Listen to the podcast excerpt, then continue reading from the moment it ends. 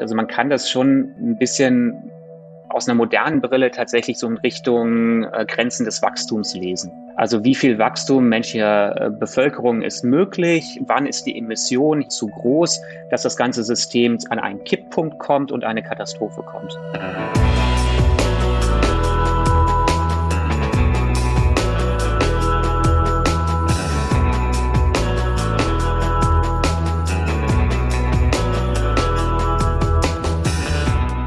Ihr hört Geister, den Philosophie-Podcast von mir, Christian Eichler. Schön, dass ihr wieder da seid. Auch in dieser Folge geistern wir weiter durch die Philosophiegeschichte.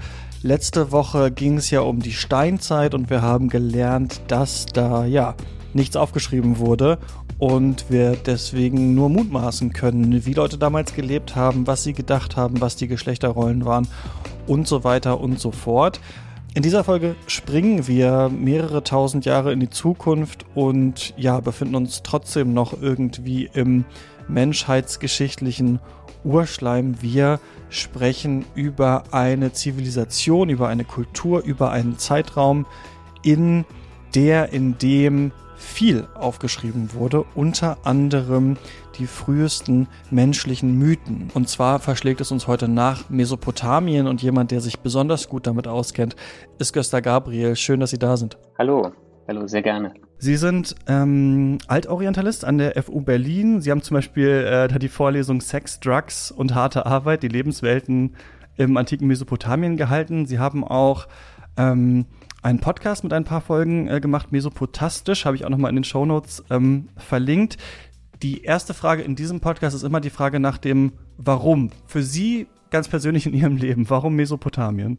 Tja, das ist äh, eine Frage, die ich mir auch immer wieder stelle und ich kann sie gar nicht richtig beantworten die Kulturen sind auf ihre Art faszinierend, aber das ist jetzt nicht so, dass mich da irgendwas Emotionales packen würde. Es ist am Ende vielleicht tatsächlich eher so die Art und Weise, wie wir als Altorientalisten arbeiten, was für Quellen wir haben, wie wir mit den Quellen umgehen und was mich vielleicht am meisten fasziniert, ist, es ist anders als jetzt zum Beispiel, wenn man sich mit den Römern und Griechen auseinandersetzt. Da haben sich schon unglaublich viele kluge Leute sehr, sehr kluge Gedanken zu mhm. gemacht. Und bis man da überhaupt dahin kommt, sich eigene Gedanken zu machen, muss man sich zuerst mal durch die ganze ja. sogenannte Sekundärliteratur, Forschungsliteratur durcharbeiten, um dann zu schauen, ob der Gedanke, den man da hat, wirklich neu ist oder ob das schon vor 200 Jahren irgendein anderer Mensch, ein kluger Mensch gesagt hat. So, und das ist bei uns ein bisschen anders. Das ist genau umgekehrt. Wir haben ganz, ganz viel Quellenmaterial aus der Antike überliefert. Wir sind relativ wenige Leute, so dass man ganz häufig eine der ersten oder vielleicht sogar die erste Person ist, die sich mit einer Frage oder einem Material auseinandersetzt. Und vielleicht ist es am Ende tatsächlich das, was mich so fasziniert. Ja, ich fand das auch interessant. Ich habe zum Beispiel ähm, einen Mythos, über den wir sprechen wollen, Inuma Elish mal so geguckt bei den deutschen Podcasts.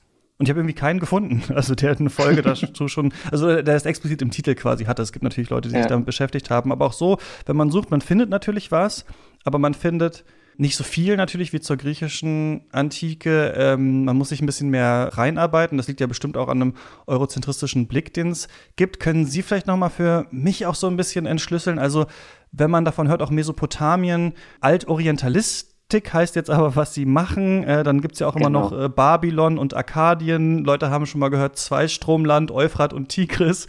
Ähm, also ich habe das Gefühl, viele Begriffe schwirren rum, aber vielleicht wissen viele noch nicht genau, was für einen Zeitraum sprechen wir da. Was ist das genau eigentlich, womit sie sich beschäftigen? Sehr, sehr gerne. Ähm, vielleicht äh, vorher noch ein, eine Vorbemerkung, dass äh, man Mesopotamien, Zweistromland, wie auch immer, nicht so auf dem Schirm hat, liegt auch so ein bisschen äh, an einem äh, Zufall der Architekturgeschichte. Denn mhm. wenn die Mesopotamier genauso schöne Pyramiden aus Stein gebaut hätten oder Marmorsäulentempel wie die Griechen, dann hätten wir sehr viele sehr imposante Hinterlassenschaften dieser Kulturen. Mhm. Die haben bloß mit Lehmziegeln gebaut, vor allen Dingen mit ungebrannten Lehmziegeln. Das heißt, von diesen grandiosen Städten, die es früher mal gab, sind meistens einfach nur noch irgendwelche Schutthügel in der Wüste über. Äh, das ist relativ unspektakulär, wenn man da hinfährt. Deswegen, also ich glaube tatsächlich, es sind auch dann solche Dinge, was man auf dem Schirm hat. Stichwort Ägypten ist schon gefallen. Also die Kulturen des Zweistromlandes sind zeitlich ungefähr parallel zu dem alten Ägypten. Das heißt, wir fangen so um 3500 vor Christus an. Und wenn ich sage, wir fangen an, dann heißt es, aus der Zeit sind ungefähr die ersten Schriftzeugnisse. Mhm. Das ist so eine engere Definition von Geschichte. Wann sprechen wir überhaupt von Geschichte und was ist dann Vorgeschichte? Oder sogenannte Urgeschichte. Geschichte im engeren Sinne beginnt, sobald wir die ersten Schriftzeugnisse haben. Und das beginnt so um dreieinhalbtausend äh, vor Christus. Und die Schrift, die, das ist eigentlich das, was sozusagen das Forschungsgebiet zusammenhält. Das ist die sogenannte Keilschrift. Mhm. Und das rührt ähm, daher, dass man Ton genommen hat als Material und da einen Griff mit einem Griffel reingedrückt hat und dadurch Schriftzeichen produziert hat. Und die haben dann so eine Form, weil der Griffel ein bisschen angewinkelt ist, wie so kleine Keile und daher dann der Name. Und diese Schrift zieht sich dann durch bis ungefähr Christi Geburt, plus minus 100 Jahre. Da diskutiert man so ein bisschen, wann so der letzte Keil gesetzt worden ist. Mhm. Und dadurch wird so ein gewisses Gebiet zusammengefasst. Und das Gebiet ist vor allen Dingen der heutige Irak und Teile von Syrien. Das reicht dann teilweise auch in die Türkei und angrenzende Länder noch hinein. Aber so das Zentrum ist vor allen Dingen der heutige Irak und da vor allen Dingen am Anfang das, was eher im Süden liegt.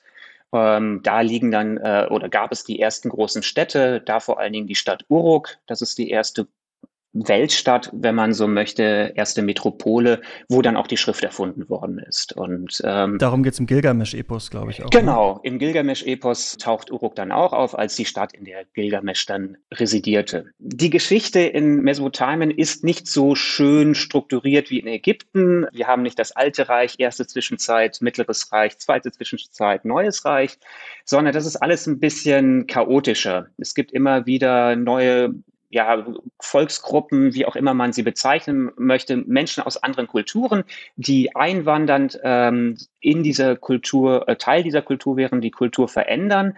Reiche entstehen, kollabieren, neue entstehen. Es gibt immer wieder auch Phasen, wo es äh, eher so Richtung Stadtstaaten geht.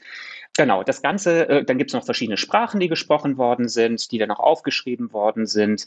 Das ist alles ein ziemlicher Schmelztiegel. Und mhm. äh, das macht es aber auch unglaublich spannend, weil wir sehr, sehr viel Bewegung haben im kulturellen und damit auch im intellektuellen Bereich. Weil immer wieder die alten Bestände aktualisiert werden mussten letzten Endes. Und das ist dann auch einer der Gründe, äh, warum ich mich so gerne damit beschäftige, weil ich diese Produktivität unglaublich anregend und äh, ja, spannend finde. Genau, wen gab es da alles? Sie hatten schon ein paar Stichwörter ja, ähm, gegeben. Es gab die Sumerer, wobei unklar ist, ob es die Sumerer gab. Es gab auf jeden Fall Menschen, die sumerisch gesprochen haben. Mhm. Dann gibt es verschiedene Gruppen, die dann akkadisch gesprochen haben in den verschiedenen Dialekten. Das ist so die erste semitische Sprache, also verwandt mit Arabisch, Hebräisch und so weiter. Die erste semitische Sprache, wo wir überhaupt Schriftzeugnisse von haben. Genau, dann haben wir in Anatolien haben wir dann mal die Hittiter noch und die, die Akkadisch sprechen, dann unterscheiden wir eigentlich eher aus geografischen Gründen die Babylonier von den Assyrern. Die Assyrer eher im Norden, im heutigen mhm. Kurdengebiet, so um äh, Kirkuk herum, während die Babylonier in der Stadt Babylon äh, vor allen Dingen saßen. Das ist in der Nähe von Bagdad. Und wenn man dann genauer hinschaut, dann sieht man, die Babylonier gab es dann nicht, sondern dann die, es gibt dann ein altbabylonisches Reich, das waren dann die Amoriter, eine, eine Gruppe, die dann zugewandert ist, ihre eigene Sprache und Kultur hatte und dann die neue Elite stellte. Dann haben wir das mittelbabylonische Reich, dann sind das schon wieder andere. Und bei den Neubabyloniern, äh, dann sind wir zum Beispiel bei König Nebukadnezar, den wir auch aus der Bibel kennen, das sind dann die Chaldäer. Mhm. Das ist dann wieder eine andere äh, Gruppe gewesen. Also letzten Endes alles ziemlich chaotisch ähm, und sehr ja. viel Bewegung drin.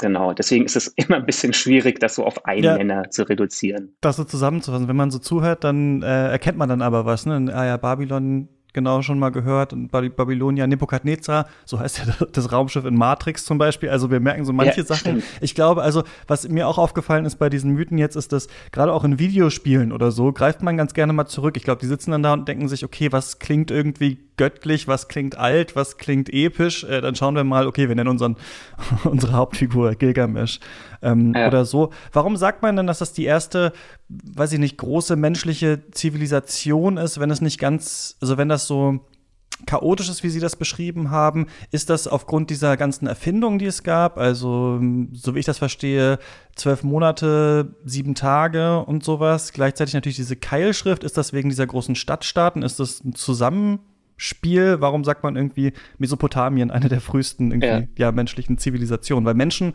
gab es ja schon vorher. Genau, genau. Also man, man sagt es vor allen Dingen aufgrund äh, der Städte, ähm, mhm. da weil es wirklich sehr, sehr große Städte geworden sind, weil wir durch die Schriftzeugnisse eben den Reichtum, den kulturellen Reichtum dieser ähm, Kultur auch erfassen können. Die mhm. Sprachen sind eine Klammer, also vor allen Dingen das Sumerische und das Akkadische, was für Jahrtausende gesprochen oder dann ab einem gewissen Zeitpunkt nur noch geschrieben worden ist. Die, die Religionen, ähm, also die Göttergestalten, die auftauchen, die sich dann über die Jahrtausende mehr oder weniger konstant sind, da ist natürlich auch Bewegung drin dann auch in der materiellen Kultur. Ähm, also es gibt genug Klammern, die dann da sind, nur dass die Grenzen nicht ganz so klar gezogen sind. Aber vielleicht ist das ein, äh, eine Eigenschaft eigentlich von Kulturen allgemein. Mhm. Sei denn, man ist jetzt auf der Osterinsel und äh, kann keine Schiffe mehr bauen. Dass es immer ein, ein, äh, eine Veränderung, äh, neue Impulse von außen etc. gibt. Man sagt ja manchmal, ähm oder hört das manchmal, die Schallplatte ist ja viel beständiger als äh, das MP3-File oder sowas, ne? Und man ja. denkt sich dann immer so, hä, was ist jetzt hier gemeint? Und dann heißt es, naja, also Festplatten oder sowas gehen irgendwann kaputt, aber Schallplatten natürlich, die verrotten wahrscheinlich auch und sind nicht mehr so gut abspielbar, aber eigentlich ist die Qualität recht hoch und wir können die auch noch ähm, später hören, wohingegen eine CD zum Beispiel, die wir gekauft haben, jetzt vielleicht schon äh, komplett zerkratzt ist. Daran musste ich denken, wenn man über diese Keilschrift spricht. Ja. Also, wie ist denn diese Arbeit mit diesen Quellen? Weil da wurde ja was dann tatsächlich in Gestein geritzt und deswegen ist es doch so, dass jetzt spät noch Zeugnisse gefunden werden, die wieder auch neue Interpretationen eröffnen, weil das ja. eben so ein beständiges Material ist, oder? Ja, also das ist, äh, das ist der Luxus und vielleicht auch die Herausforderung, die, vor der wir als AltorientalistInnen stehen. Und das mhm. ist eben, dass wir so unglaublich viele Originaltextzeugen überliefert haben. Also das ist das, was wir zum Beispiel von den Griechen und Römern größtenteils nicht haben. Also die Dialoge eines Platon haben wir nur durch Abschriften die mhm. immer wieder neu kopiert worden sind. Wir haben kein Original Papyrus, das zum Beispiel an Platon geschrieben hat. Und das stellt sich bei uns im antiken Mesopotamien etwas anders dar, weil eben vor allen Dingen auf Ton geschrieben worden ist.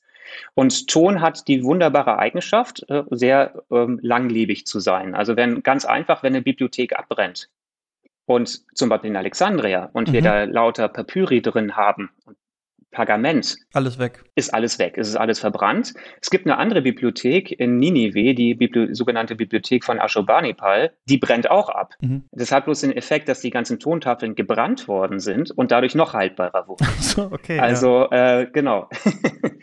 Äh, es gibt nur relativ wenig, was ein Problem ist, wenn es zu feucht wird, der Druck dann zu groß ist oder Versalzung kann ein Problem sein, dass, dass sie dann auseinanderbrechen und zerbröseln. Aber prinzipiell ist das ein extrem haltbares Material und deswegen haben wir diese unglaubliche Fülle an Textzeugnissen, die wahrscheinlich in dieser Breite und Menge für die Zeit einmalig ist. Mhm. Also da kommen die Ägypter nicht ran und äh, auch Römer und Griechen nur ansatzweise oder ungefähr. Was haben die Leute ähm, aufgeschrieben, die quasi die Schrift also die Schrift ist erfunden, die, die Methode ähm, ist klar und dann haben sich die Leute gedacht, okay, jetzt schreiben wir was auf. Was, was steht da so drauf? Was gibt es für Quellen? Also so einfach war es dann am Ende dann doch nicht. Also das mhm. ist auch wieder ein Prozess. Ähm, die Schrift entsteht in der Verwaltung. Also man denkt, wenn man Schrift hört und so ältes Schriftzeugnisse, denkt man, oh, das wurde jetzt irgendwelche spannenden Geschichten aufgeschrieben. Ja. Nee, es wurden Lieferungen aufgeschrieben, mhm. so und so viel Schafe wurden von A nach B geliefert. Das war einfach ein, ein Instrument, um die Verwaltung, die immer komplizierter wurde, zu unterstützen sozusagen als Gedächtnisstütze mhm. auch und auch als Nachweismöglichkeit. Weil die Reiche größer werden, komplexere Warenströme genau. und so weiter. Mhm. Genau, also die, die Städte wurden größer, also vor allen Dingen Uruk wurde sehr, sehr groß. Äh, es, es sind relativ viele Waren durch ähm, den Zentralkomplex äh, geleitet worden und um das irgendwie zu erfassen, brauchte man dann Hilfsmittel. Und ähm, in dem Rahmen ist die Schrift erfunden worden. Und die Schrift am Anfang ist dementsprechend einfach ein Notationssystem, um Verwaltungsprozesse festzuhalten.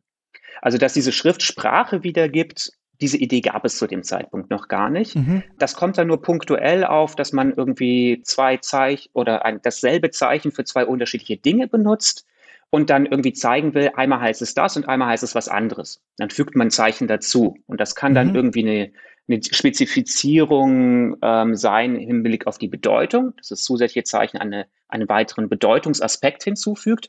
Oder es konnte etwas Akustisches sein, also ein Lautwert. Und da taucht dann zum ersten Mal so ein bisschen die Idee auf, ah ja, wir können dann mit der Schrift auch tatsächlich gesprochene Sprache aufschreiben oder festhalten. Und das war dann ein langsamer Prozess, äh, dass man dann irgendwann an den Punkt gekommen ist, okay, und jetzt machen wir das systematisch. Das kann man dann über Jahrhunderte nachverfolgen. Ja, und dann fängt es erst an, Schrift in unserem Sinne zu sein. Mhm. Und ja, und dann hat man wirklich alles aufgeschrieben. Also wir hatten natürlich, äh, haben immer noch diese Verwaltungsniederschriften, letzten Endes so eine Art Kassenbons, die Finanzbuchhaltungsgeschichten. Mhm. Äh, fängt dann auch schon an, dass man anfängt, Listen zu erstellen, Listen von Keilschrift, Zeichenkombinationen, um Dinge zu bezeichnen. Mhm. Das ist dann, wird dann später weiterentwickelt zu den ersten Wörterbüchern. Also, dass wir dann zum Beispiel sumerisch-akkadische Wörterbücher haben. Ja.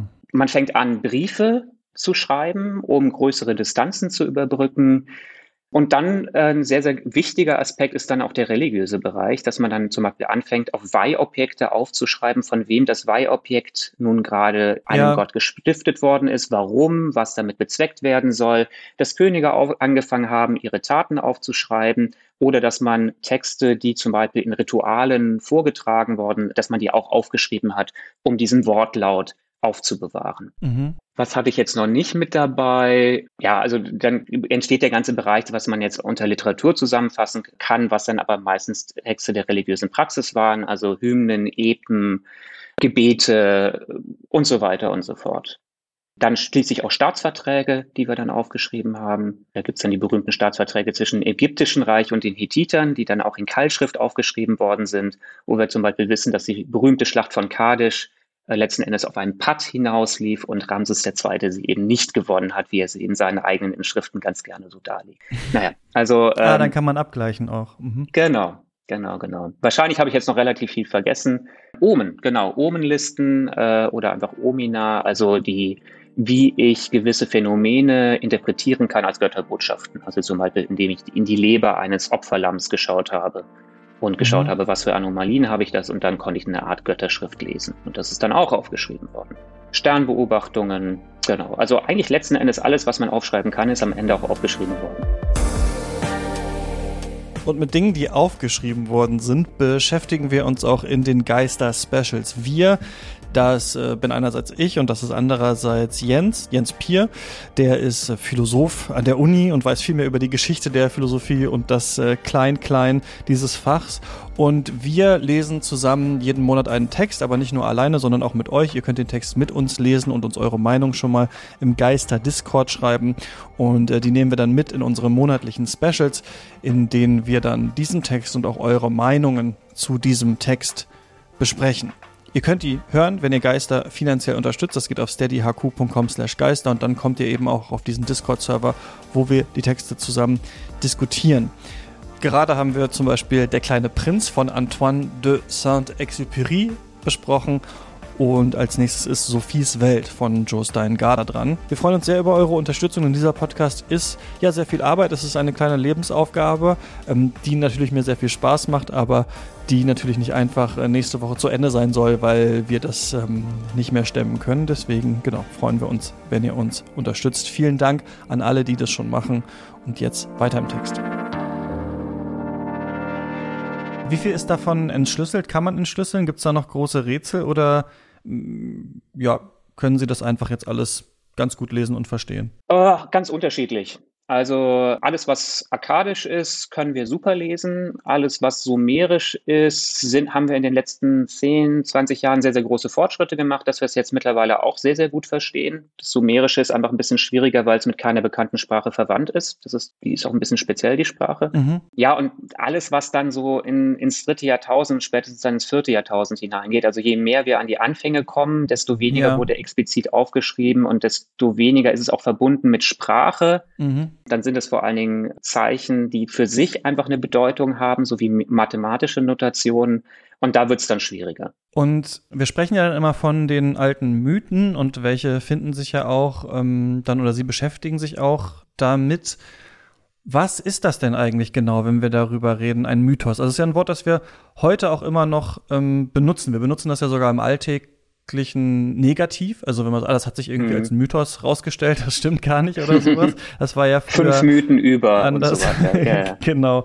Äh, Geldmythen oder weiß ich nicht was. Genau, das ist ja dann aber anders. Robert A. Siegel schreibt zum Beispiel in der Very Short Introduction to Myth äh, bei der Oxford University Press A story about something significant. Kann man das so sagen? Ist das schon die Bedeutung von Mythos? Also auf jeden Fall ja.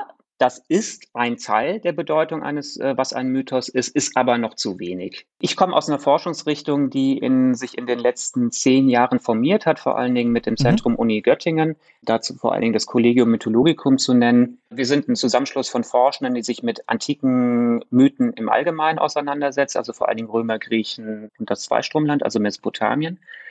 Und das, was sozusagen in der Forschung, gerade was die griechischen Mythen anbelangt, schon relativ etabliert ist, ist, dass Mythen zuerst mal keine Texte sind. Das ist eine ganz, ganz mhm. wichtige Unterscheidung, sondern Mythen sind Erzählstoffe. Ja. Und die können in der verschiedensten Form erzählt werden. Es kann in einem erzählenden Text sein.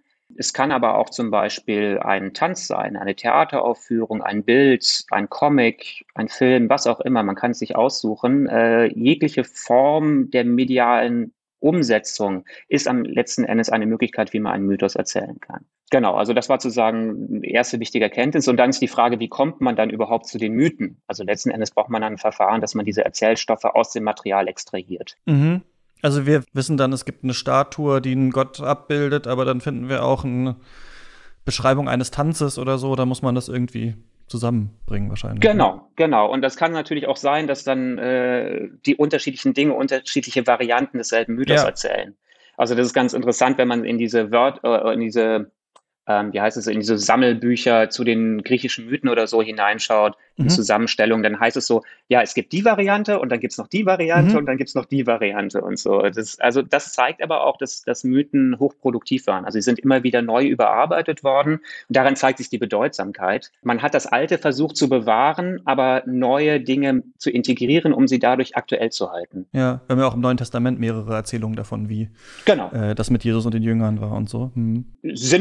Sintfluterzählung. Ähm, mhm. Die Sintfluterzählung in der Bibel äh, basiert auf einer mesopotamischen Vorlage Vorlage, die ungefähr 1000 Jahre älter ist, die dann natürlich auch umgearbeitet worden ist. Genau, also Mythen sind bedeutsam, deswegen werden sie erhalten und immer wieder reaktualisiert.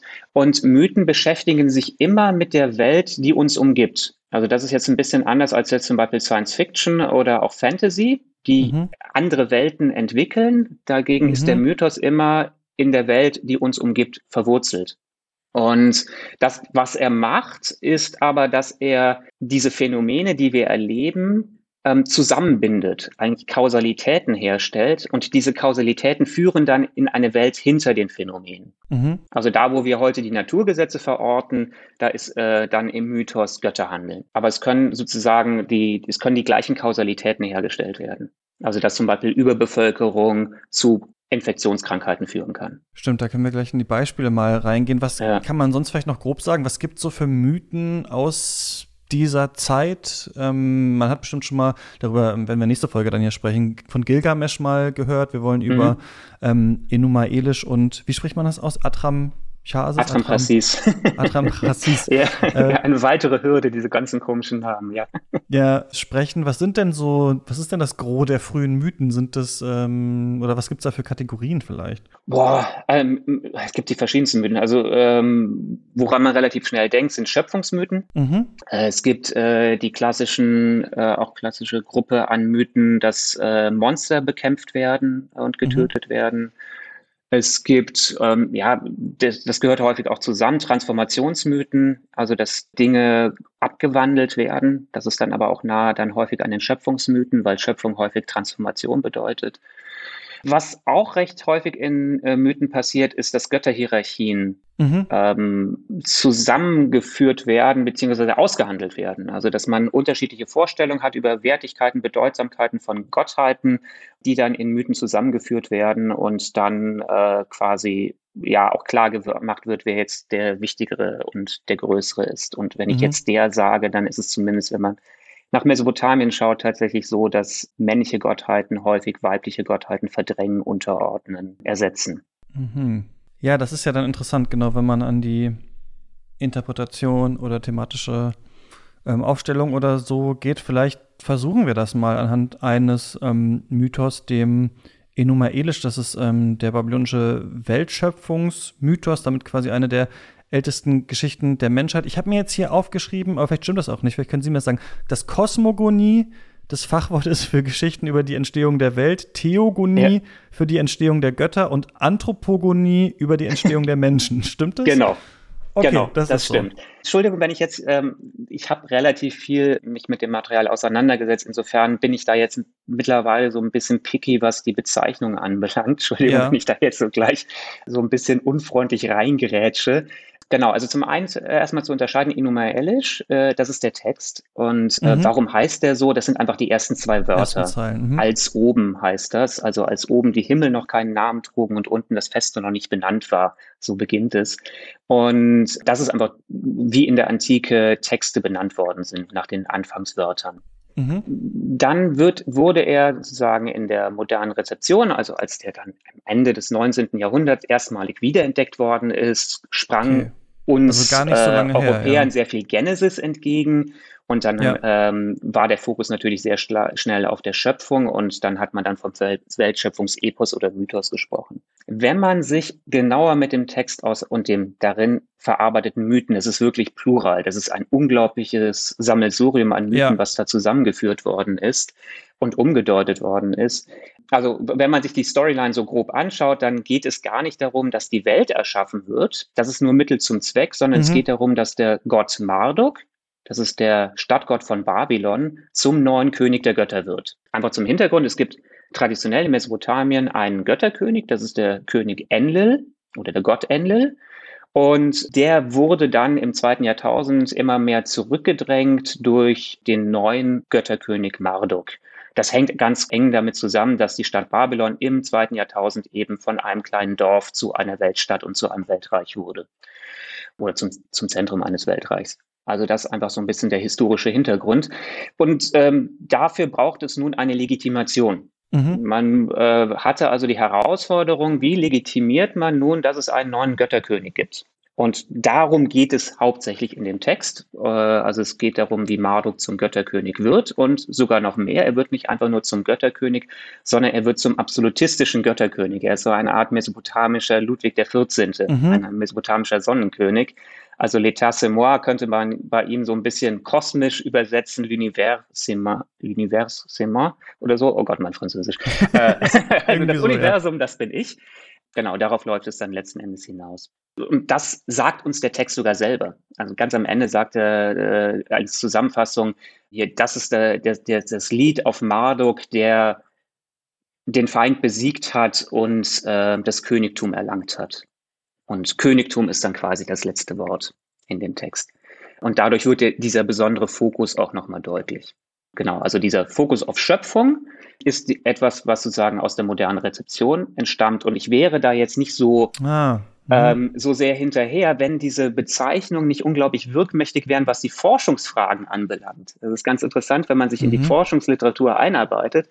Man findet eine unglaubliche Latte an Studien zu Schöpfungsaspekten in diesem Text, aber fast gar nichts, was die politische Dimension in den Blick nimmt, obwohl die politische Dimension viel wichtiger und zentraler ist. Ah, spannend.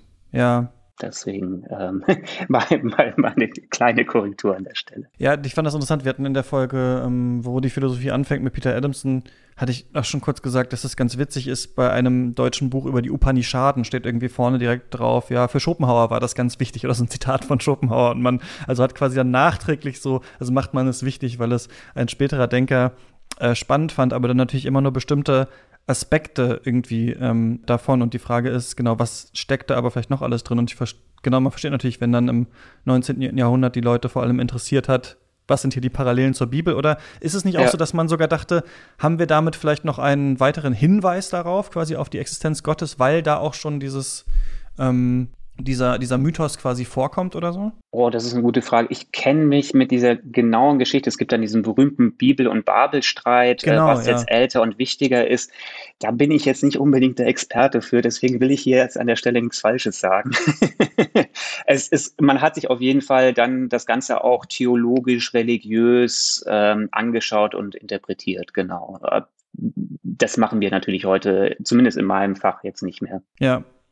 Es gibt ja von ähm, Ludwig Feuerbach dieses Zitat, erst schafft der Mensch ohne Wissen und Willen Gott nach seinem Bilde und dann erst schafft wieder der Gott mit diesem Wissen und Willen äh, den Mensch nach seinem Bilde. Also so ein bisschen diese Idee, ähm, die Menschen schaffen ja die Mythen und die Götter nach ihrem eigenen Ebenbild. Und diese Frage quasi, was erzählen denn uns jetzt eigentlich die Mythen? Es gibt ja da ganz unterschiedliche Blickrichtung auch in, in der ähm, Geschichte des Denkens, wahrscheinlich vor allem auch des westlichen Denkens, dass ganz früher die Ethnologen dachten oder vielleicht die Geistlichen auch, naja, so haben die Leute halt damals, also wenn wir jetzt das Inumaelisch äh, betrachten, halt gedacht, dass die Welt entstanden ist zum Beispiel oder halt gedacht, warum Marduk so wichtig ist. Und dann gibt es ja später so eine Idee, dass man sagt, naja, der Mythos ist eigentlich quasi etwas, das was Wissenschaftliches eigentlich erklären will. Ne? Also wenn wir im Enumaelisch zum Beispiel diese große Rolle des Wassers haben am Anfang mit diesen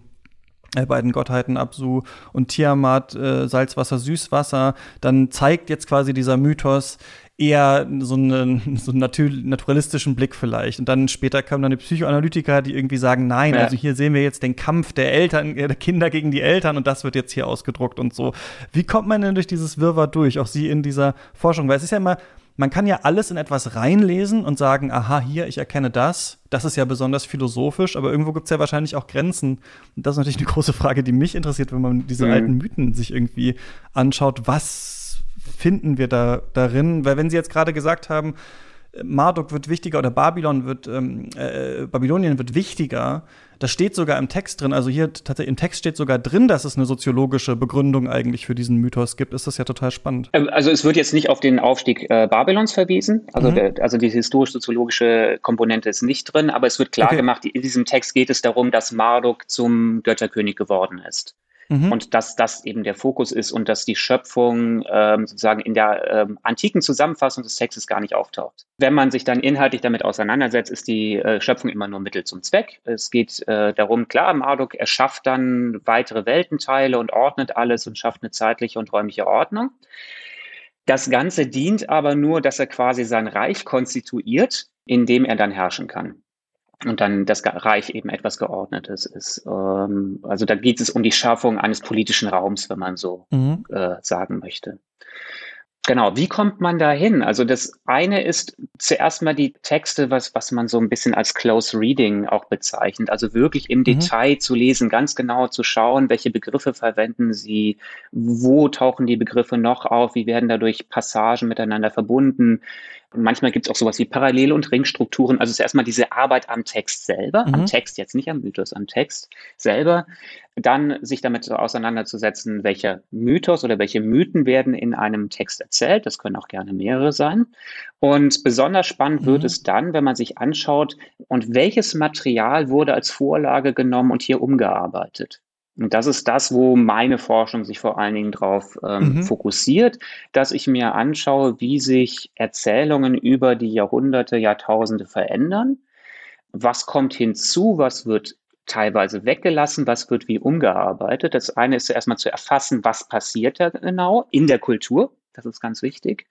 Und dann können wir fragen, warum passiert das? Und nachdem wir erkannt haben, was passiert, dann die Frage, warum das passiert. Und je mehr kulturelles Wissen wir haben, desto einfacher ist es natürlich. Aber da kommen wir nicht drum herum. Also wir müssen möglichst viel Kulturwissen uns aneignen. Genau, und dann können wir die Warum-Frage stellen und teilweise auch beantworten. Und dann kann man sagen, was ein Mythos oder verschiedene Mythen dann oder ja, was die dann tun oder was mhm. die dann sollen. Und wovon wir auf jeden Fall, Sie hatten das Stichwort schon dieser psychologischen oder psychoanalytischen mhm. Auslegung von Mythen, klassisches Beispiel Oedipus-Mythos ja. von Sigmund Freud. Das ist eine moderne Rezeption. Das hat mit dem Mythos an sich überhaupt nichts zu tun. Und zwar ist es relativ einfach zu erklären, denn Mythen sind über Jahrhunderte, Jahrtausende gewachsen. Die sind immer wieder überarbeitet, reaktualisiert worden. Dadurch entstehen Schichten in den Mythen. Also die Erzählungen sind kann man dann auch ähm, sau sauber rausarbeiten, sind häufig, ja, dass wir mehrere Schichten haben, die sich dann sukzessive übereinander gelagert haben. Mhm. Das bedeutet aber auch, dass die Akteure, die Personen, Götter und so weiter, die in den Mythen auftauchen, auch geschichtete Entitäten sind. Das sind keine Romanfiguren, die eine eigene Psyche haben und nach menschlichem Vorbild im, in einem Guss modelliert sind, mhm. sondern das sind Akteure, auf denen sich immer wieder unterschiedliche Aspekte draufgelagert haben, so dass sie gar nicht konsistente Figuren im engeren Sinne sind und insofern gar keine Psyche haben. Mhm. Und äh, insofern äh, ist die psychologische Auslegung immer hochproblematisch. Wobei man in der ja immerhin wahrscheinlich erkennen kann, also es gibt ja dann später auch mit Joseph Campbell und der Heldenreise und dann fängt Hollywood an, Drehbücher irgendwie zu schreiben. Also auch wenn man das so liest, die Heldenreise von Campbell, dann merkt man auch, dass da viel, finde ich, drunter und drüber geht irgendwie in seiner Mythenauslegung. Aber dass es so bestimmte wahrscheinlich menschliche Konstanten gibt, wie Geschichte erzählt werden, das wird man wahrscheinlich nicht ganz absprechen können, oder? Wenn es vielleicht jetzt nicht auf die, weiß ich nicht, auf die babylonischen Mythen unbedingt anwendbar ist. Aber, äh, ist es. Ja. Ist es. Also tatsächlich gibt es eine Grundstruktur. Ich glaube, Aristoteles war auch, äh, der das gesagt hat. Also wir haben immer ein Problem, eine Problembearbeitung und die Lösung. Mhm. Nach diesem logischen Grundmuster sind Erzählungen in der Regel dann auch aufgebaut. Und äh, das gilt hier auch bei den Mythen. Also wir haben immer ein Problem, das muss dann gelöst werden, also wird dann bearbeitet und am Ende gelöst. Und diese Bearbeitung kann relativ lange sein, kann ganz unterschiedlich sein, aber die findet immer statt und äh, zumindest die mesopotamischen Mythen enden immer mit einer Lösung. Mhm. Also sie führen nicht in die Aporie. Wir haben ja jetzt schon so ein bisschen angesprochen, es geht um ähm, Marduk, aber wir haben und äh, seinen neuen rechtmäßigen Königsstatus, aber gar nicht so richtig die anderen Teile ähm, dieses Mythos oder des ähm, Epos vielleicht eher angesprochen, wo dann vielleicht unterschiedliche Mythen äh, drinstecken. Also wir haben zum Beispiel diese zwei äh, Gottheiten, äh, Sie können mich dann gleich kon äh, korrigieren, wenn ich hier die Sachen falsch ausspreche, aber nee, nee, äh, Tiamat und Absu, übrigens wieder witzig für Videospieler, Tiamat ist so ein Drache aus Final Fantasy und Absu ist so ein ähm, Tauchspiel, also da merkt man auch, das äh, wurde da zum Beispiel übernommen, fand ich ganz witzig. Also wir haben diese beiden ähm, Gottheiten, die dann die anderen Götter erschaffen und dann ja. aber von denen, ich sag mal umgangssprachlich, genervt sind, weil die, äh, weil die so laut sind und überlegen, ob sie die umbringen sollen. Äh, Absu entscheidet sich dafür, wird dann aber durch eine List getötet und Tiamat sind dann äh, auf Rache, erschafft Monster und kämpft dann eben gegen diese Götter. Dann haben wir so einen großen Krieg, eine Vorbereitung äh, dieses Krieges und Marduk wird dann so als der Held der ja, neueren Götter quasi auserkoren und die ähm, gewinnen dann ähm, und dann werden eben die Menschen auch von ihm erschaffen. Was erkennen wir denn da so für verschiedene Thematiken drin oder was würden Sie noch sagen, ist, ist interessant, vielleicht neben dieser Marduk-Babylon-Geschichte in diesem Mythos? Äh, tatsächlich äh, würde ich sagen, diese Marduk-Geschichte steckt dahinter. Also das, mhm. das, die, die, ganze Erzählung können wir als ein riesiges Legitimationsargument verstehen, mhm. warum Marduk legitimer Herrscher ist und warum es nur er sein kann und warum er absolutistischer Herrscher sein muss. Ähm, das beginnt am Anfang eben, wir haben Apso, das ist der Süßwasserozean und Tiamat, den Salzwasserozean, Apso männlich, Tiamat weiblich. Und daraus entstehen dann die ersten Götter. Und ähm, Apsu, das wird ein bisschen verklausuliert formuliert, aber Apsu ist der erste König. Mhm. Das heißt, wir haben von Anfang an einen König.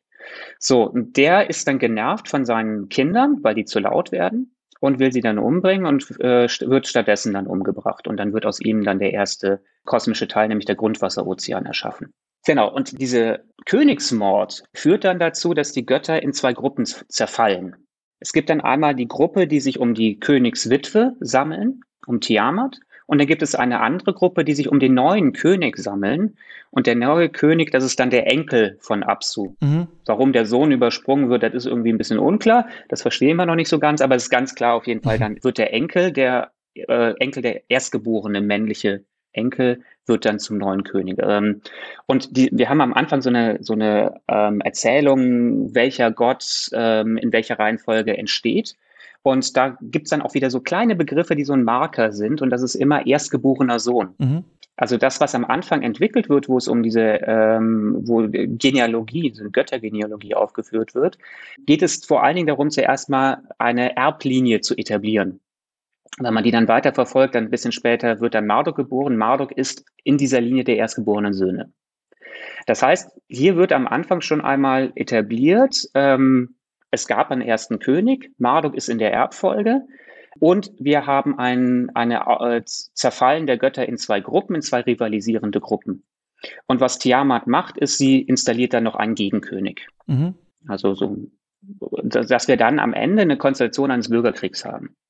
Dann die nächsten beiden in der Erbfolge neben, nach dem aktuellen König werden dann losgeschickt, um Tiamat zu besänftigen oder zu besiegen und damit den Bürgerkrieg zu beenden. Und die versagen.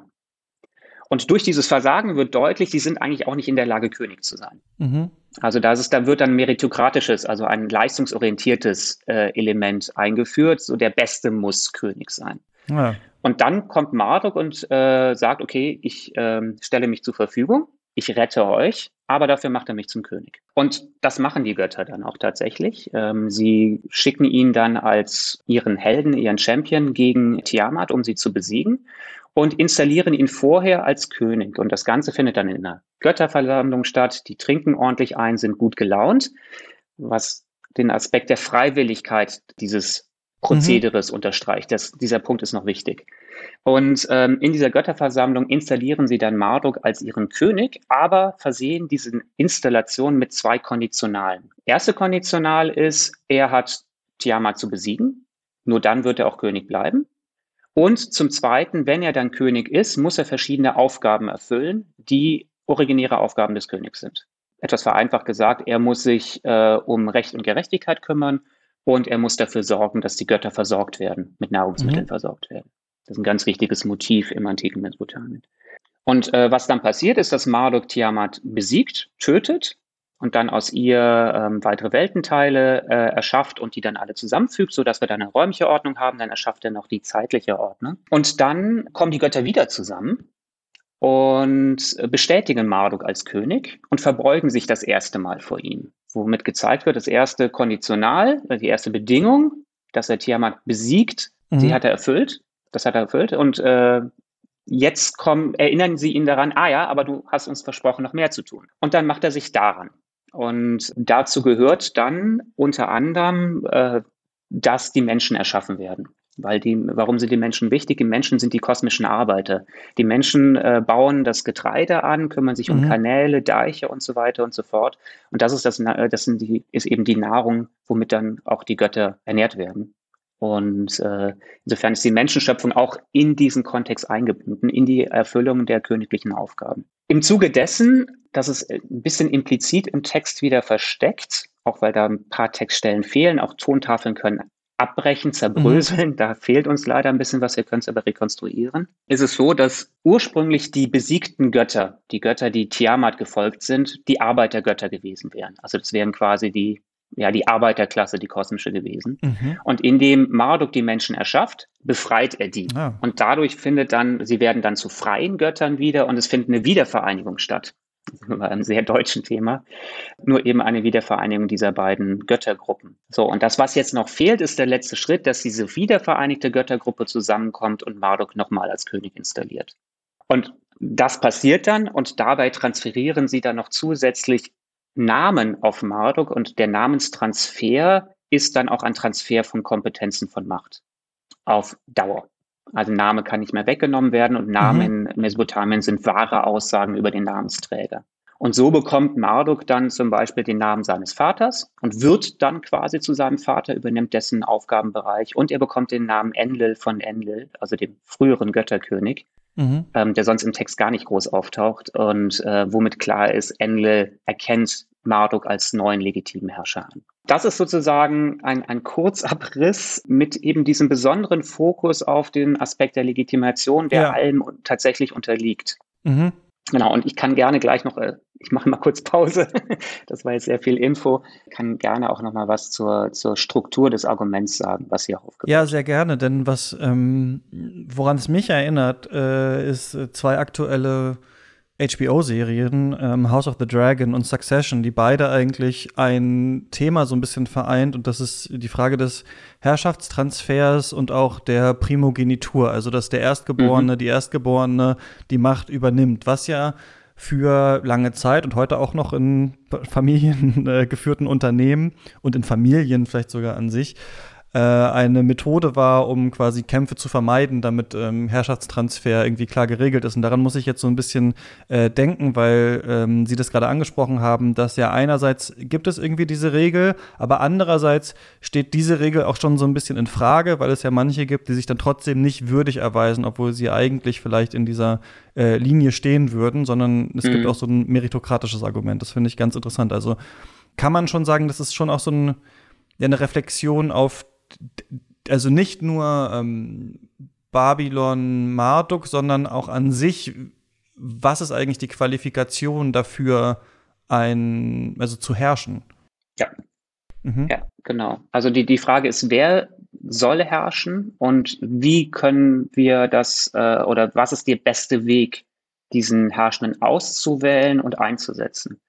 Und das stellt sich vielleicht beim Götterkönig noch viel dringlicher als beim menschlichen König. Mhm. Ähm, König, äh, da kann, dann können immer wieder die Götter entscheiden, ja, okay, der gefällt uns nicht mehr, den können wir, können wir unser Vertrauen entziehen, wir können einen neuen König installieren. Und äh, das ist auf der Ebene der Götter in der Form nicht möglich. Einfach deswegen, weil die Ebene über den Göttern fehlt.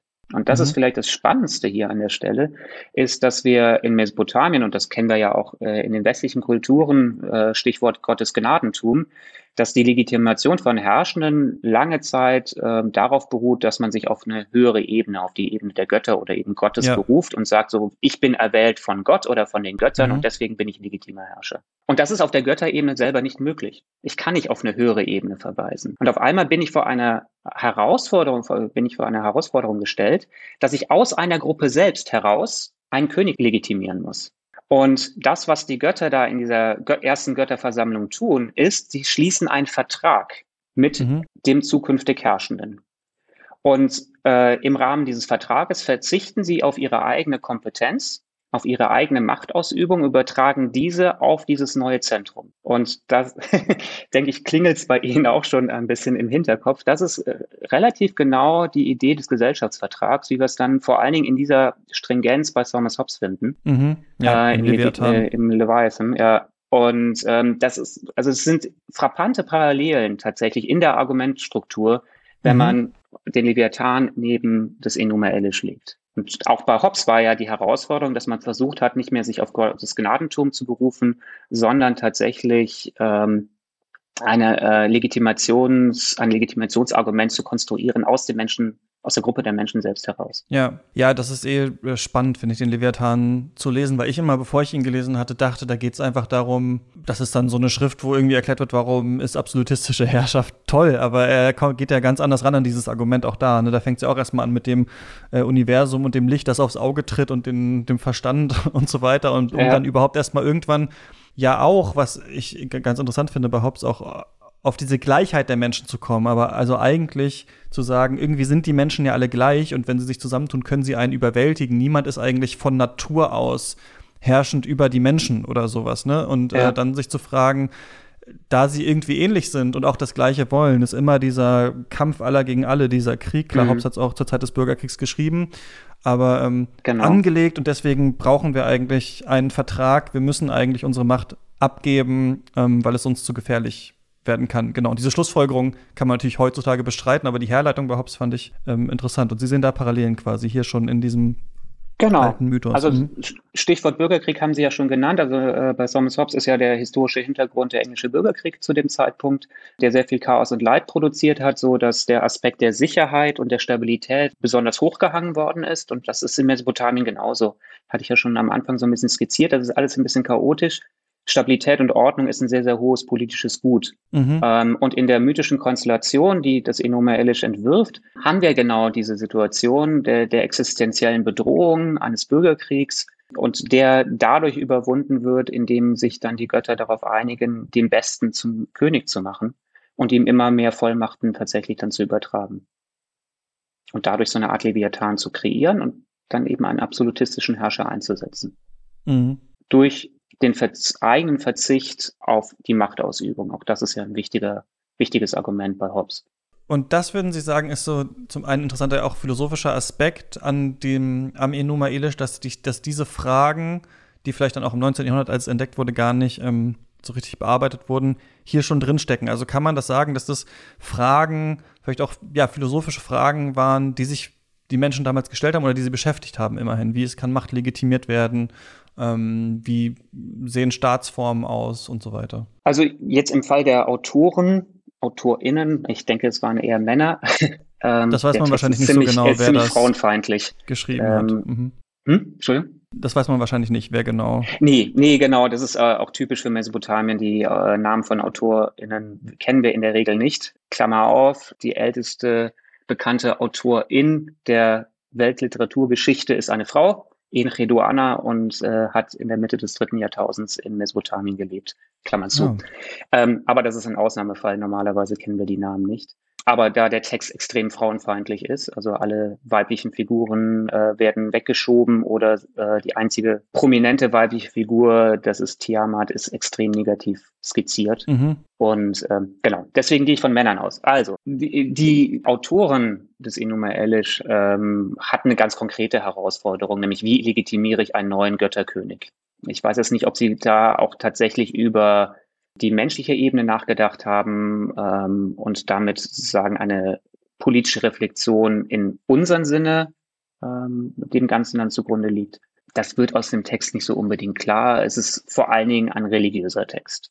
Man kann wahrscheinlich nicht alles irgendwie reinlesen in diese Mythen, aber man wird wahrscheinlich schon Rückschlüsse ja ziehen können, dass man sagt, bestimmte Aspekte waren den Menschen scheinbar wichtig oder in der Zeit damals und deswegen tauchen die hier irgendwie drin auf. Ne? Also manche Sachen wahrscheinlich eh typisch menschliche Sachen, dann sind wir vielleicht auch wieder ein bisschen bei diesem, äh, bei dem psychologischen, aber ähm, dass die Jugend gegen die Alten sich irgendwie auflehnen will und es dann hier auch schafft und sowas, das ist ja wahrscheinlich auch recht menschlich, diese Verantwortungsgeschichten und sowas. Aber genau, wahrscheinlich also meine Frage ist, wie weit kann man es treiben? Mhm. Können wir sagen, ja, hier geht es ja. um, um, den Klima, um die Klimakrise zum Beispiel oder sowas, ne? oder in der Sintfluterzählung, ne? da würde das wahrscheinlich sogar äh, äh besser reinpassen bei so Grenzen ja.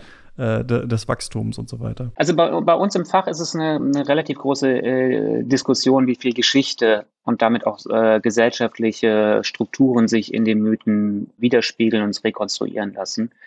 Ähm, natürlich, das hatte ich ja gesagt, Mythen sind immer in der Lebenswelt verhaftet und natürlich sind dann auch Konstellationen, die in der Lebenswelt bekannt waren, übernommen worden. Andererseits haben wir auch immer eine sehr große Tradierung der Mythen über Jahrhunderte, Jahrtausende, die auch immer wieder überarbeitet worden sind. Insofern, es kann sein, dass zu einem gewissen Zeitpunkt eine gewisse politische Konstellation da war, die dann vorbildhaft ähm, übernommen worden ist, ähm, in den Mythen dann weiter tradiert worden ist, aber vielleicht auch möglicherweise umgeändert worden ist. Das ist immer eine gewisse Gemengelage und ähm, wahrscheinlich äh, oder ziemlich sicher lässt sich das nicht in dieser Allgemeinheit sagen, sondern müsste für jeden Einzelfall geprüft werden, wobei das Prüfen sehr schwierig wird, wenn uns Quellen jenseits der Mythen fehlen. Mhm. Also wenn wir jetzt zum Beispiel sagen, das spiegelt jetzt die Wirklichkeit 4000 vor Christus wieder, aus der Zeit haben wir gar keine Texte. Ähm, da wird es dann spekulativ.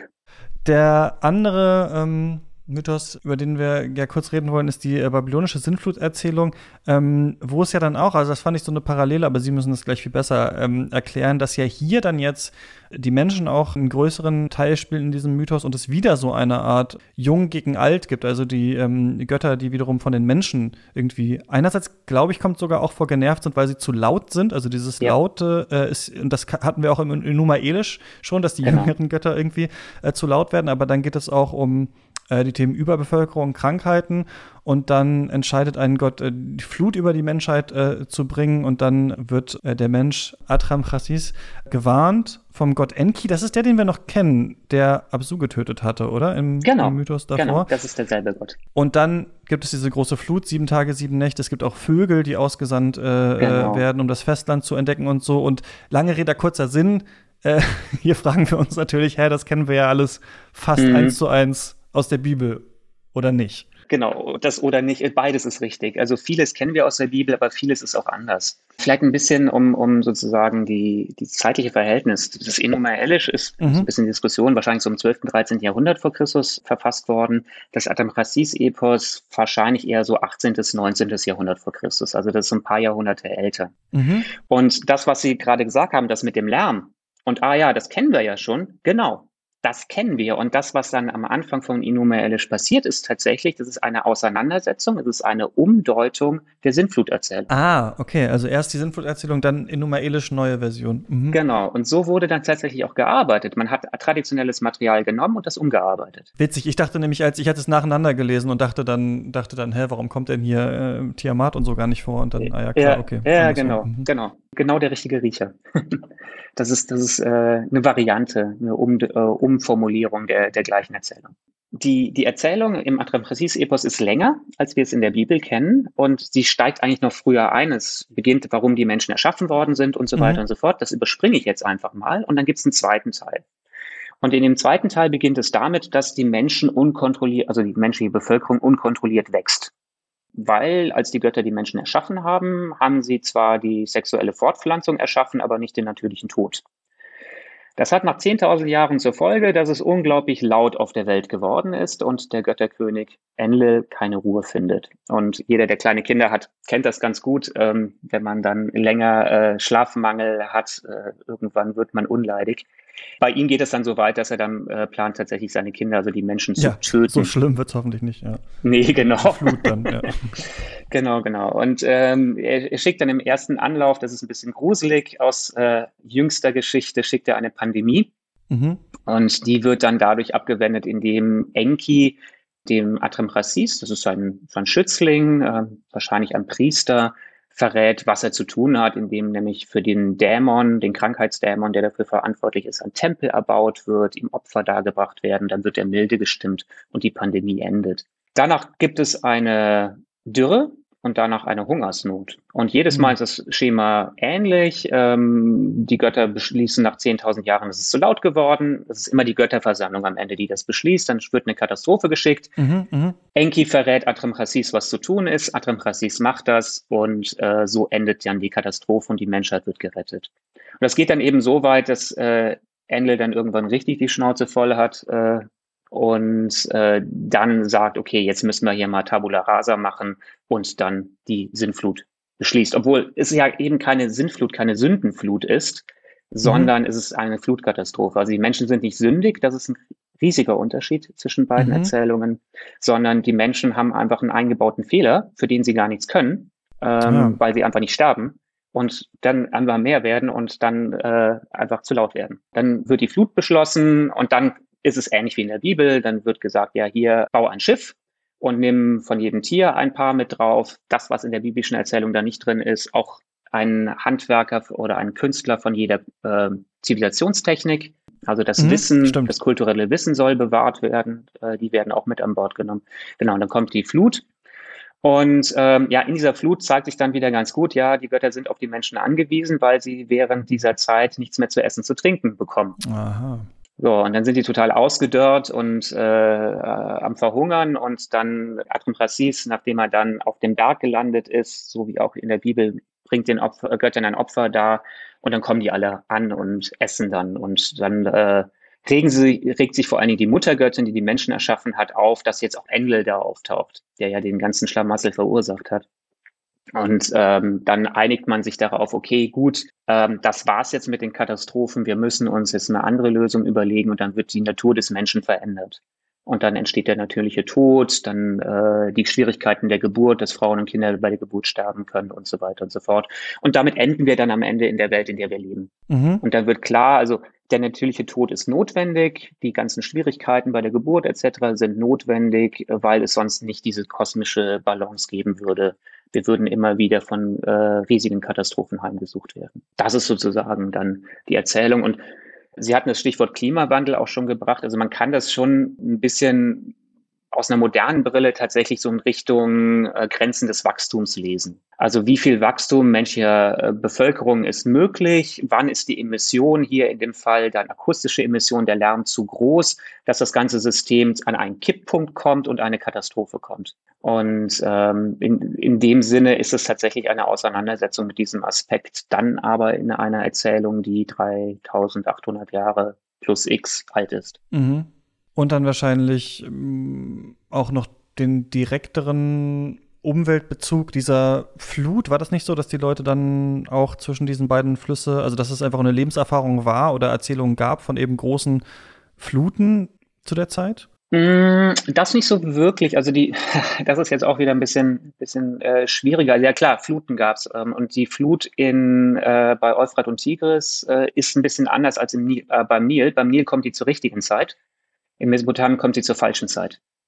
Also man muss die, die Flut abwenden. Also deswegen ist die Überflutung der Felder etwas, was man eher verhindern will. Insofern ist die Flut per se negativ konnotiert. Ja. Die ist nicht fruchtbarkeitsbringend. Das ist, äh, das ist ein entscheidender Unterschied. Die, woher diese Sinnflut-Erzählung kommt, das, da folge ich so ein bisschen der These von meinem Kollegen Samuel Chen, der sich sehr intensiv damit auseinandergesetzt hat und der festgestellt hat, dass vor 2000 vor Christus gibt es nie diese Erzählung. Mhm von der Sintflut oder dieser Flutkatastrophe. Die taucht erst danach auf. Und dazwischen geht ein Reich unter, das sogenannte Reich von Ur 3. Das ist äh, zu, für, eine, für ungefähr 100 Jahre ein relativ großes politisches Gebilde in Mesopotamien, sehr einflussreich, sehr bedeutsam und das kollabiert dann. Und das wurde als relativ große Katastrophe, also zumindest von den Eliten wahrgenommen. Und dann ja. äh, wurden verschiedene Texte, sogenannte Städteklagen verfasst, die dann beklagen, dass dieses Reich untergegangen ist, immer mit Fokus auf eine besondere Stadt. Und diese Katastrophe, diese politische Katastrophe wird in diesen Städteklagen in die Metapher einer Sturm und einer Flut gefasst.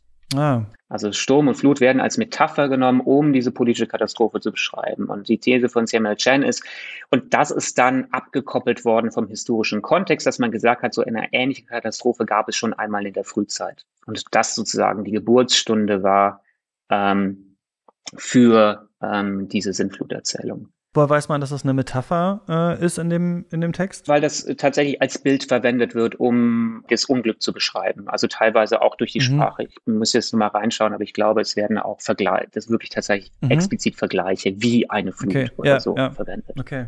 Ja, interessant. Die Metapher ja auch dafür oder diese Idee, dass es vorher so eine schon auch bei der Sintfluterzählung in der Bibel schon mal eine menschliche Zivilisation gab, die aber anders war und dann, dann fängt man ja nochmal an. Also es wirkt für mich natürlich auch wie so eine starke Legitimation der eigenen Gesellschaft quasi, dass sie, also dass die, und das würden wir ja dann auch, wenn wir christlich sind, sagen, ja, das mhm. sind wir immer noch, ne? Also die Leute, die dann von Noah dann nochmal neu ja. angefangen haben, so, dann gab es diesen Einklang mit Gott und dann ändert sich auch so sein Wesen. Interessantes Motiv oder Erzählmotiv ja. auch. Ja, ja, genau. Und ähm, das, also bei den Städteklagen sehen wir das ganz explizit, ähm, dass die neuen Könige, die dann in der Stadt Isin residierten, ähm, so eine Art Zäsur auch brauchten, um sich jetzt nun nach der Zäsur als neue Herrscher zu legitimieren. Mhm. Dass sie diejenigen sind, die sozusagen wieder ein, eine stabile Ordnung erschaffen. Also ähnlich eigentlich wie in, in Nummer Elisch auch, ja. Same, same, but different. Also sehr viel Material, was aufgeschrieben worden ist, hat natürlich was mit, mit dem König, Königtum, Herrschaftslegitimation zu tun, einfach weil da natürlich auch die Ressourcen waren, ähm, um solche Texte zu verfassen, aufzuschreiben äh, und so weiter und so fort. Also deswegen verzerren die äh, Schriftzeugnisse natürlich auch immer so ein bisschen den Blick auf diese Kulturen, weil wir sehr, sehr starken Fokus auf die Eliten haben. Ja. Und so die einfachen Menschen nicht so wirklich drin erfasst haben. Aber können wir auch sagen, dass sich daran zeigt, dass die Beschäftigung mit dem Tod sowas Urmenschliches ist, was irgendwie einer mhm. Antwort ähm, bedarf hat? Also bei Gilgamesch geht es ja dann auch noch stark darum, quasi im Zentrum auch äh, des Mythos, ja. aber auch hier ist ja eine Antwort dann gegeben, warum müssen wir überhaupt sterben? Weil es wäre ja denkbar, Genau. Das ist ja, glaube ich, später auch bei Kant dann so, dass man irgendwie sowohl die Endlichkeit als auch die Unendlichkeit nicht so richtig denken kann. Also die Menschen, wenn sie sich fragen würden, ja, wie wäre eigentlich immer leben, wenn man sich das vorstellen würde, mhm. wie wäre es, wenn ich unsterblich wäre, äh, überkommt einen ja auch so ein Grusel, auch wenn man nicht, nicht äh, ja. sterben möchte wahrscheinlich oder nicht so bald. Und hier ist ja dann eine Antwort auf diese Frage gefunden, naja, wenn, also fast ja wie eine Art Gedankenexperiment, stell dir mal vor, alle würden immer leben, dann wäre die ja. Welt irgendwann äh, voll. Und deswegen ist es so. Also fast ja etwas Tröstliches auch ja in dieser Hinsicht oder ein Hinweis darauf, dass diese Frage zumindest sich bewusst oder unbewusst gestellt wurde. Ja, ja, also die, die ist absolut zentral. Also definitiv. Und ähm, das Adam Rassis-Epos oder zumindest die, die Erzählung, die, die wir daran finden, die gibt uns eine Erklärung dafür, warum wir sterben müssen. Also warum es den Tod überhaupt gibt und dass eine Welt ohne Tod nicht möglich wäre. Also da sind wir dann auch so ein bisschen bei Leibniz, Beste aller Welten oder die mhm. einzig mögliche Welt, wie auch immer. Das, das steckt da am Ende dahinter. Ähm, dass sozusagen das Un die Unsterblichkeit oder die Abwesenheit des natürlichen Todes äh, keine Lösung ist. Und vielleicht noch ein kleines Stichwort, äh, Stichwort, wir können uns die Unendlichkeit nicht vorstellen. In Mesopotamien und in vielen anderen Kulturen denkt man, äh, glaubt man ja auch an das Leben nach dem Tod, dass man äh, die Totenseele dann in die Unterwelt geht und da weiterlebt. Mhm. Und das ist relativ interessant, weil da muss man sich dann die Unendlichkeit vorstellen, weil tot ist man für immer. Und das bedeutet in Mesopotamien, äh, in der Unterwelt, sie wurde zumindest so vorgestellt, gibt es nichts zu essen und zu trinken. Mhm. Die Toten sind dadurch versorgt worden, dass die Lebenden ihnen Opfer dargebracht haben. Und ich muss am Ende dafür sorgen und irgendwie sicherstellen, dass ich in der Zukunft für immer versorgt werde. Ansonsten kommt irgendwann der Punkt, dass ich äh, elendig leide in der Unterwelt. Und nochmal sterben geht ja nicht. Also das Leid ist dann unendlich. Mhm. Also da wird es dann richtig existenzialistisch. Ja, stimmt. Das gibt es natürlich auch, auch in anderen ähm, Religionen der ein oder anderen Form auf diese ähm, Weise.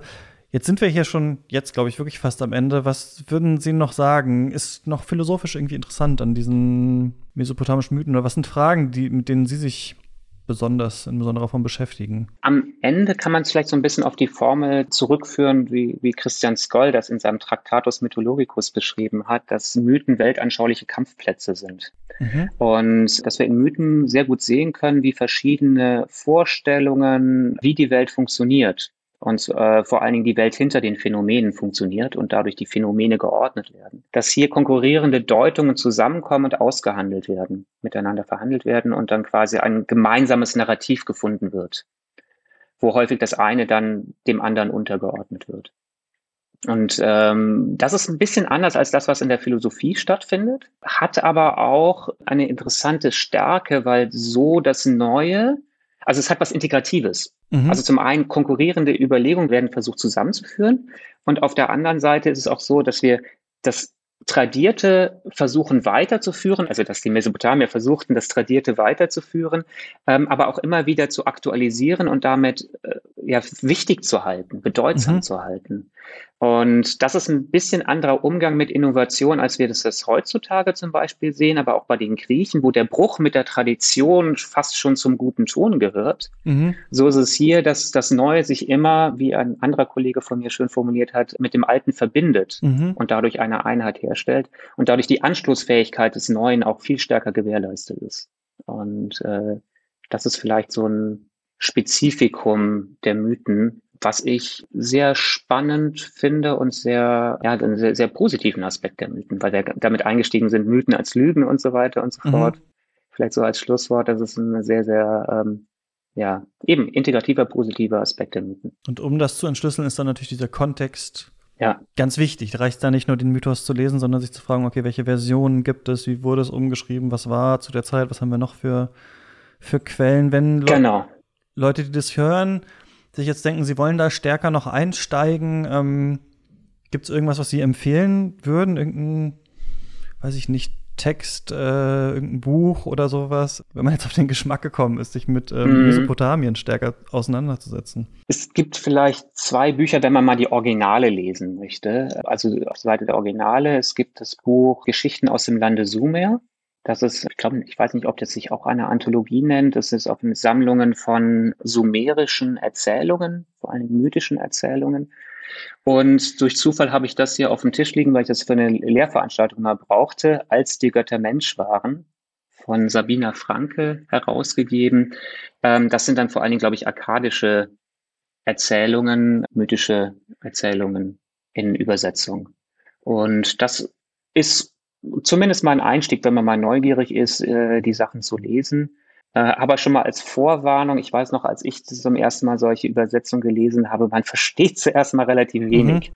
Ähm, das kann ein bisschen frustrierend sein, aber vielleicht ist es ja auch motivierend, dem Ganzen weiter nachzugehen und dem nachzuforschen. Was ist da der Tipp? Dranbleiben. Irgendwann ja, wird es genau, klarer. Genau, auf jeden Fall. Ja, das kennen wir aus der philosophischen Lektüre, glaube ich, auch alle oh, äh, ja. ganz gut.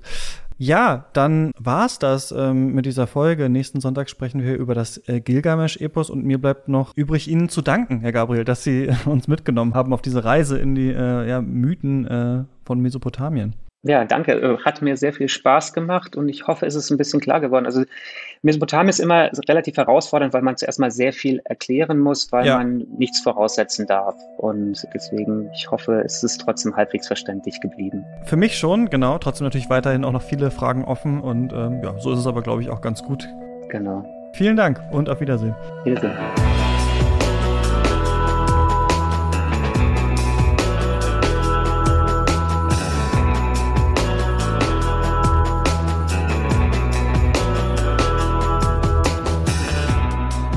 Geister ist eine Produktion von mir, Christian Eichler. Und wenn euch der Podcast gefällt, dann empfehlt ihn gerne weiter. Und wenn ihr euch vorstellen könntet, ihn finanziell zu unterstützen, dann schaut mal nach auf steadyhq.com slash Geister. Ab drei Euro im Monat erhaltet ihr jeden Monat eine Extra-Folge und könnt Teil unseres Lesekreises sein.